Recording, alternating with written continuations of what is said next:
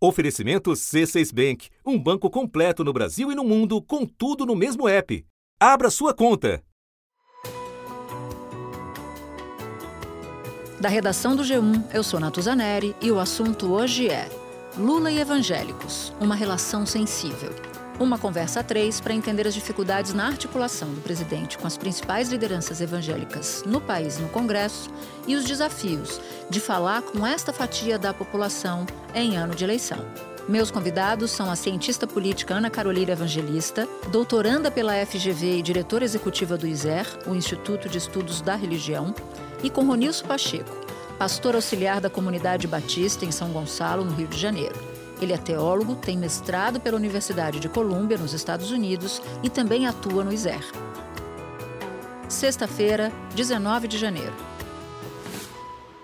Ana Carolina, Ronilson, muito bom ter vocês aqui, muito bom receber vocês aqui para a gente fazer esse papo, esse assunto a três. Obrigada por toparem.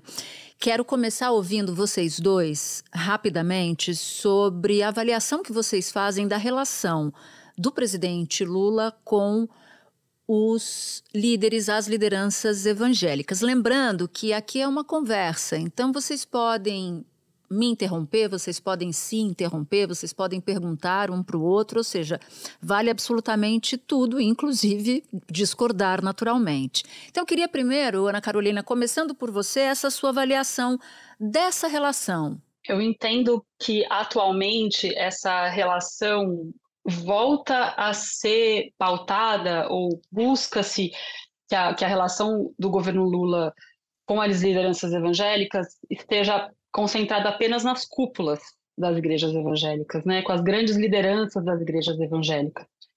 É, isso sempre foi um, um, uma estratégia, um, um, meio de diálogo com essa base evangélica, é, e me parece que isso retorna à pauta, retorna à pauta como estratégia porque essas lideranças estão representadas na bancada evangélica, é, então suas denominações, suas igrejas estão eleitas, é, tem representantes fundamentalmente na bancada evangélica, mas não, é, ao mesmo tempo, não representa a totalidade da base da sociedade, da base evangélica na sociedade. Então, é uma estratégia hoje que volta, volta a estar focada nas grandes lideranças evangélicas, mas é insuficiente se a gente está olhando para um diálogo com o segmento evangélico como um todo. Bom, eu vou na mesma linha, acho que uma, uma parte a, a Carol já colocou muito bem. É, eu completaria dizendo que acho que é uma relação que hoje é muito sensível e acho que parte dessa sensibilidade eu acho que tem a ver com é, o próprio trauma, eu diria, né, do Lula com relação ao papel e incidência dos evangélicos durante o governo Bolsonaro. E, e eu acho que essa relação é, de cúpula, né, de que haviam acordos, conversas, negociações é, com as cúpulas evangélicas que de alguma forma garantia é, garantia alguma adesão, fidelidade da base, isso foi é, completamente perdido, né, durante o governo Bolsonaro, essa relação se mostrou muito usa. Povo abençoado do Brasil, não adianta Lula e o PT pensarem que podem enganar os evangélicos e cristãos em geral. Os fundamentos e crenças deles são 100% contrárias às nossas. Esse cidadão vive fazendo desaforo sem nenhum respeito à sociedade brasileira. Esse cidadão, inclusive, usa o nome de Deus em vão. É, uma vez tendo essa resistência muito forte, e preso a estratégias antigas, uma dessas estratégias, essa que a Canu acabou de expor, que é conversar com a cúpula evangélica, imaginando que isso garante a base, é, isso tornou a relação do governo muito sensível é, com os evangélicos. Né? Você tem ali no, no topo uma, a, a, cúpula evangélica, né? as grandes lideranças evangélicas que fazem, é, e talvez essa seja a única estratégia que eles têm, quer dizer, fazer um, um tipo de estardalhaço que demonstre de alguma forma que eles representam o campo evangélico de uma maneira geral. E isso parece que coloca o governo contra a parede. Parece que lidar com esse essa liderança está lidando com o campo evangélico de uma maneira de uma maneira geral. E tem a grande base evangélica que está aí é, dispersa, difusa, envolta numa realidade cotidiana é, que não consegue ser alcançada no diálogo com o governo. Esse é o ponto, porque a, a, o final da sua fala acaba encontrando o começo da fala da Ana Carolina. Uma coisa é o diálogo com as lideranças evangélicas, outra coisa é o diálogo com a população evangélica, que não é um monolito, é diversa, tem interesses diferentes, tem preocupações diferentes, tem tendências diferentes.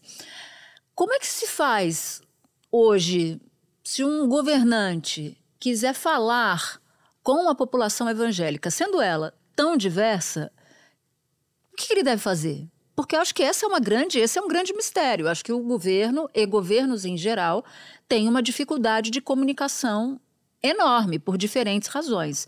Então eu queria ouvir vocês dois sobre isso. Natuza, eu, eu destaco, eu destaquei essa retomada da estratégia anterior, né? Fundamentalmente porque eu, eu vejo dois, duas mudanças principais, seja na, no diálogo com as cúpulas, seja no diálogo com a base do que seria o governo Lula 1, Lula 2, vamos chamar, chamar assim, e o governo Lula atual. É, no diálogo com as cúpulas, é, essa bancada evangélica, vamos, vamos, vamos, vamos sintetizar aqui no, no que está representado na bancada evangélica no Congresso Nacional, não é mais uma bancada evangélica que, que defende apenas políticas para os seus setores, né, né ou política para o seu grupo. É uma bancada evangélica que, por um lado, se radicalizou, está mais, mais conservadora, ainda mais ultraconservadora e, e bolsonarizada de alguma forma, como a gente tem analisado para o Congresso como um todo, então essa bancada está inserida nessa lógica, e essa bancada não defende mais apenas a, a políticas para o, para o seu setor ou para o seu grupo de interesse específico, ela defende os interesses do seu grupo, a sua moral, como uma agenda nacional uma agenda de país, porque ela entendeu que ela pode fazer isso. Ela pode estar, de alguma forma, dentro do governo, desde o governo Temer, e esteve, no, governou no governo Bolsonaro. Então, uma bancada que não está mais. Então, é, a troca, o diálogo com as cúpulas e a troca, talvez, de é, favores ou de interesses específicos dessa bancada evangélica, ela não tá, ela, ela é insuficiente porque ela não, ela não quer, ela não está mais defendendo apenas aquilo, ela está defendendo, uma, ela está defendendo a sua capacidade já provada antes de influenciar uma política nacional a partir dos interesses. E do lado da base, do lado do diálogo com o que a gente está aqui chamando de base evangélica, mais ampla, mais diversa na sociedade, o governo Lula, a figura do Lula, o Lula como homem político, o Lula como candidato, o Lula como presidente, presidente três vezes, é, é uma liderança popular que, que sempre, teve, sempre teve e ainda tem um diálogo muito forte, muito especial com a base da pirâmide no Brasil. E essa base da pirâmide, diferente do de 2002, ela, ela é ainda mais evangélica. Dos mais de 210 milhões de brasileiros, os evangélicos representam aproximadamente 30% da população. Como é que a gente vai chegar aos evangélicos, como pela Benedita? É uma narrativa que nós temos que aprender para conversar com essa gente, que são gente trabalhadora, gente de bem, gente que muitas vezes agradece à igreja ter tirado o marido da cachachata para cuidar da família, ter tirado o marido do sofrimento, da violência para cuidar da família. Então, o que, que significa essa base ser ainda mais evangélica? Ela não é só evangélica, ela é, essa base da pirâmide ela tem muitas dimensões, mas ser evangélica a define bastante, a define muito. E, por outro lado, a, é, dessa base, o diálogo com essa base, ele não é mais só direto a partir das grandes lideranças populares. Essa, essa diálogo com a base ela é intermediada pelas lideranças locais, territoriais, que estão nas pequenas e médias igrejas, Brasil afora, milhares de igrejas. Quase sempre a gente expressa a ideia de um, de um campo é, de um campo comum, quase monolítico. A gente sabe que não é, mas a gente quer pensar uma estratégia, pensando na perspectiva do governo, uma estratégia que lide com esse campo de uma maneira é, monolítica. Quer dizer, existe uma linguagem, uma narrativa, uma forma de abordar determinados temas, determinadas pautas, falar determinadas coisas, que seja direcionado para esse segmento evangélico, que atenda esse segmento evangélico de uma maneira geral, pensando. E isso é absolutamente impossível. E uma das e uma das razões pelas quais isso é impossível, e, e uma das razões pelas quais as estratégias têm errado é, é, em, em, pensar dessa, dessa forma, é imaginar que alguém é evangélico pura e simplesmente, ele é só evangélico, como se ele não fosse marcado por diversas clivagens, como são todas as pessoas é, da sociedade. Pensar numa estratégia, é, e de uma maneira geral, ela dificilmente vai funcionar. Eu acho que é, duas marcas dessas estratégias é, têm, mostrado o fracasso dessa, desse diálogo com o segmento evangélico, né, com os evangélicos, de uma maneira geral. Uma é a ideia que sempre perpetuou, sobretudo no campo no campo progressista, de que as, as igrejas crescem, o segmento evangélico cresce nas periferias por causa da ausência do Estado, e outra por conta é, é de uma para suprir as carências da pobreza. Essas foram duas marcas e permanecem muitos diálogos sendo as duas marcas. Como se isso definisse a sua necessidade de. Deixa eu ver se eu entendi. Como se isso resolvesse a sua necessidade de, de guia espiritual, né? De uma orientação espiritual. Acho que eu entendi o que você está dizendo. É preconceituoso, né? É uma forma preconceituosa. A ideia é assim: se você tiver mais mais alternativas, mais espaços, mais educação. Chegam a dizer isso, inclusive. Se você tiver mais educação, mais espaço, mais alternativas, você tem menos pessoas é, inseridas, envolvidas com esse campo evangélico, como se isso resolvesse tudo. Mas esse, é, essa realidade ela tem a ver com pertencimento, ela tem a ver com identidade, ela tem a ver com sonhos, ela tem a ver com senso de comunidade, ela tem a, é, a ver com reconhecimento e autorreconhecimento. São múltiplas coisas que marcam qualquer categoria e classe social que marcam também essas, essas periferias. Então, tudo isso para dizer que essa ideia, então, como é que faz? Se o governo quer conversar com, essa, com esse elemento evangélico, com a base evangélica, ele sendo tão difuso, é, como é que faz? Ele olha para as realidades das pessoas, no contexto das pessoas, das suas realidades sociais, dos seus lugares, das suas periferias, das suas vulnerabilidades, e de como a igreja, de alguma maneira, mobiliza e, e cria uma rede de afeto significativa naquele lugar. Não é que se você colocar ali um posto de saúde, uma escola, você vai ter menos pessoas na igreja. Pelo contrário, porque ela dá um senso de pertencimento de coletividade que escola, posto de saúde e, e renda muitas vezes não dão. O PT é, incorre no mesmo erro que de achar que falar com o evangélico é falar com meia dúzia de pastores. E algumas igrejas são muito verticalizadas, como a Universal, como a do Silas Malafaia, ou seja, é o pastor que manda em tudo.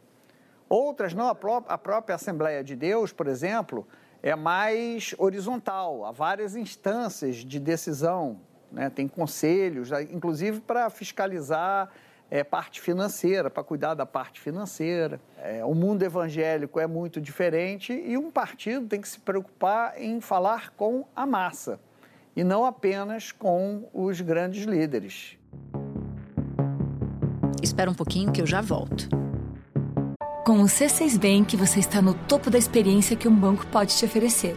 Você tem tudo para sua vida financeira no mesmo app, no Brasil e no mundo todo a primeira conta global do país e atendimento personalizado, além de uma plataforma de investimentos em real e dólar com produtos exclusivos oferecidos pelo C6 em parceria com o JP Morgan Asset Management. Quer aproveitar hoje o que os outros bancos só vão oferecer amanhã? Conheça o C6 Bank. Tá esperando o quê? C6 Bank.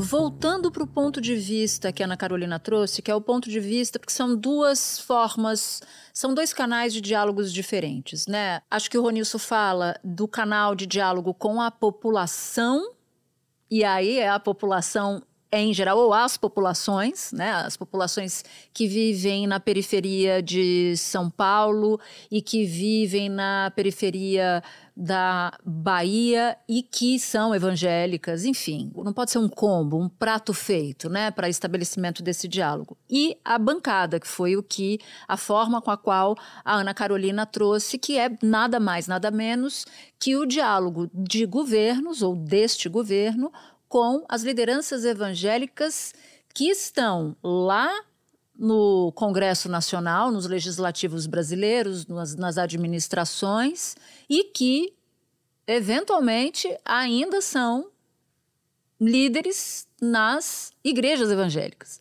Nessa primeira fase do governo Lula, no último ano, ele fez acenos à bancada evangélica, portanto, a, essa, a esse seleto grupo, como a PEC das igrejas, que amplia a imunidade tributária das igrejas no geral, parcerias de programas sociais com igrejas, evangélicas e manifestou interesse de se reunir com essas lideranças antes do fim do recesso parlamentar. E, ao mesmo tempo, houve atritos, sobretudo esse último aqui, que é a bola da vez da semana, com a decisão da Receita Federal de anular a isenção sobre salários de religiosos.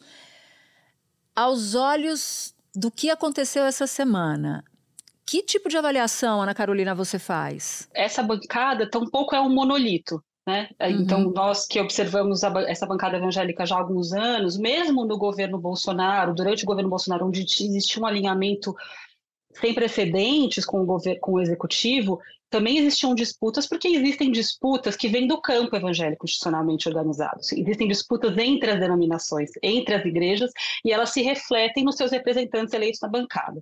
A dificuldade maior, me parece, hoje, no atual governo Lula, é que essa bancada continua não sendo monolito, mas ela já entendeu que ela tem um poder maior do que apenas o seu campo religioso organizado. Ela está aliada, que foi aí, é o que nós temos dito, o casamento perfeito ou o amálgama que, que operou em 2018.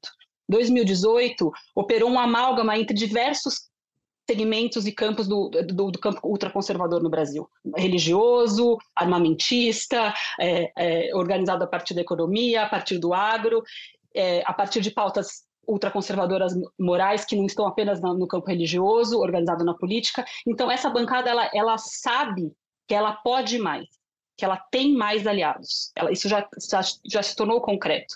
O próprio centrão organizado hoje é um, um centrão diferente né? É um centrão que também incorpora essa, essa aliança maior que aconteceu em 2018 e que não se desfez em 2022, mesmo com a derrota do governo Bolsonaro e a eleição do presidente Lula. Então, me parece dificulta ainda mais essa, essa, essa troca, do, do, tentativa de troca do governo, do executivo com o legislativo, com foco na bancada evangélica, porque é, essas medidas pontuais, talvez de, de concessões, elas não, ter, não têm mais o mesmo efeito generalizante que elas tinham de, de êxito anteriormente, porque essa bancada sabe que ela pode negociar com outros atores.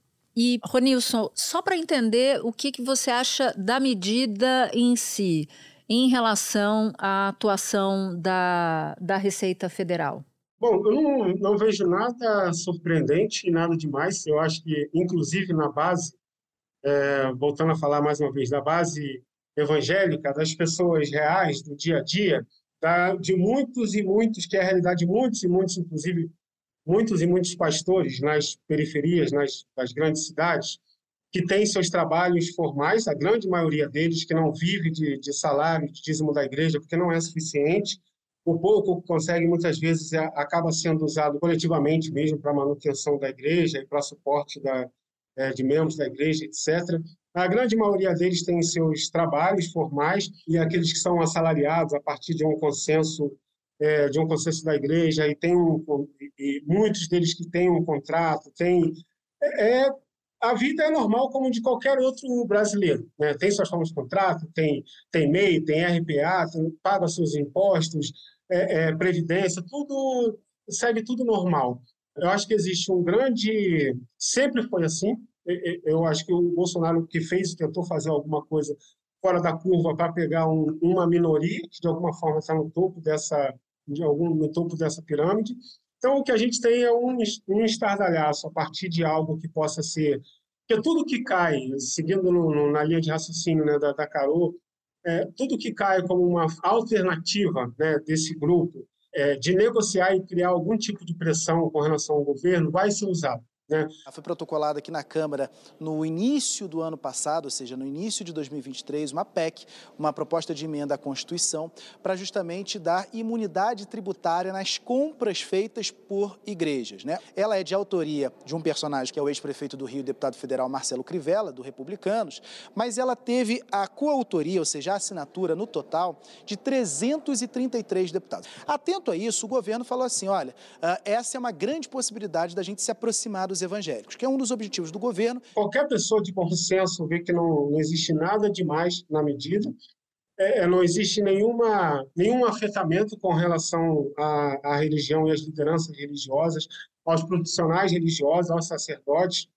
Eu sou pastor auxiliar, por exemplo, e não vivo do salário do dízimo da igreja. O pastor presidente da comunidade da qual eu sou pastor auxiliar vive do, é, da coleta de dízimos ali que, que a gente faz. É a única pessoa salariada da igreja e paga seus impostos normalmente. Então, não tem nenhum tipo de prejuízo ou de afetamento ou de ameaça ou de agressão às igrejas, à religião evangélicas e às lideranças religiosas. Existe única e exclusivamente um uso político é, é, dessa medida para, de alguma forma, entrar na correlação de força. Isso é uma coisa importante também de ser colocada, porque muitas vezes das, as notícias, da, como elas é, são colocadas de uma maneira Fala-se muito desse embate entre o governo Lula e os evangélicos. Não tem embate entre o governo Lula e os evangélicos. A grande maioria dos evangélicos elas estão cuidando da sua vida, trabalhando, pagando seus impostos, como qualquer pessoa. Existe um embate entre o governo Lula e um grupo político evangélico que usa determinadas medidas para fazer criar tensões nas correlações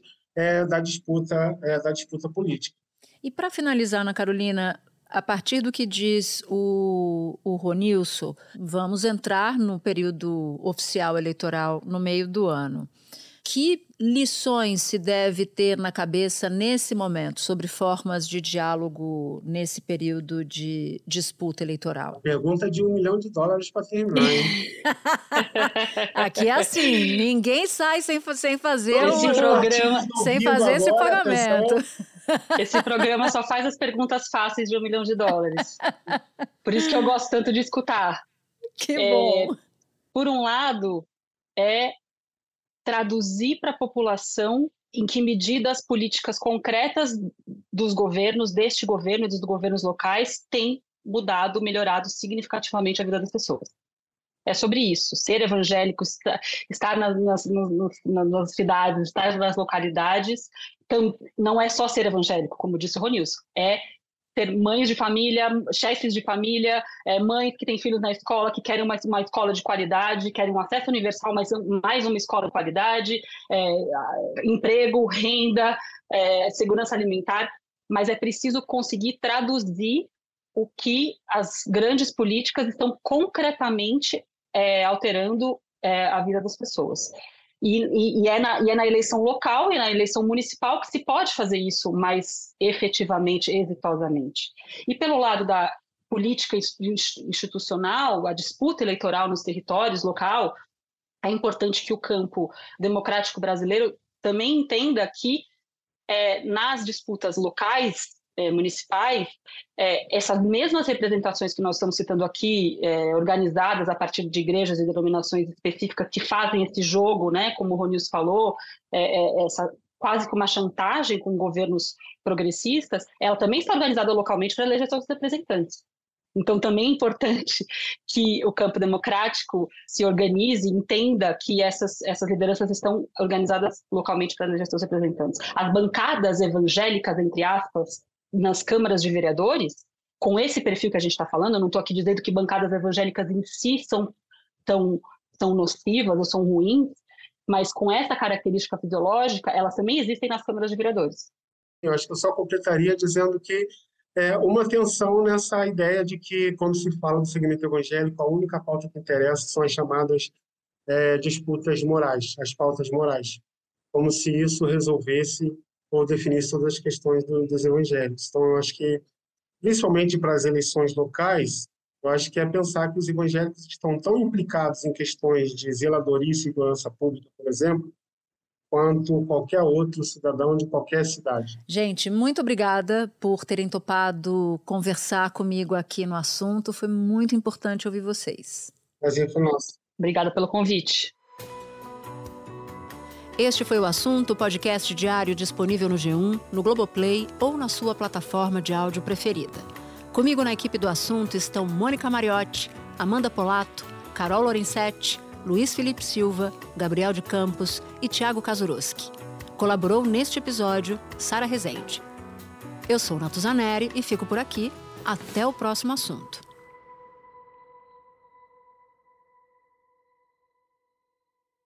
Você no topo da experiência financeira que um banco pode oferecer. Escolha um banco completo no Brasil e em qualquer lugar do mundo. Abra sua conta no C6 Bank.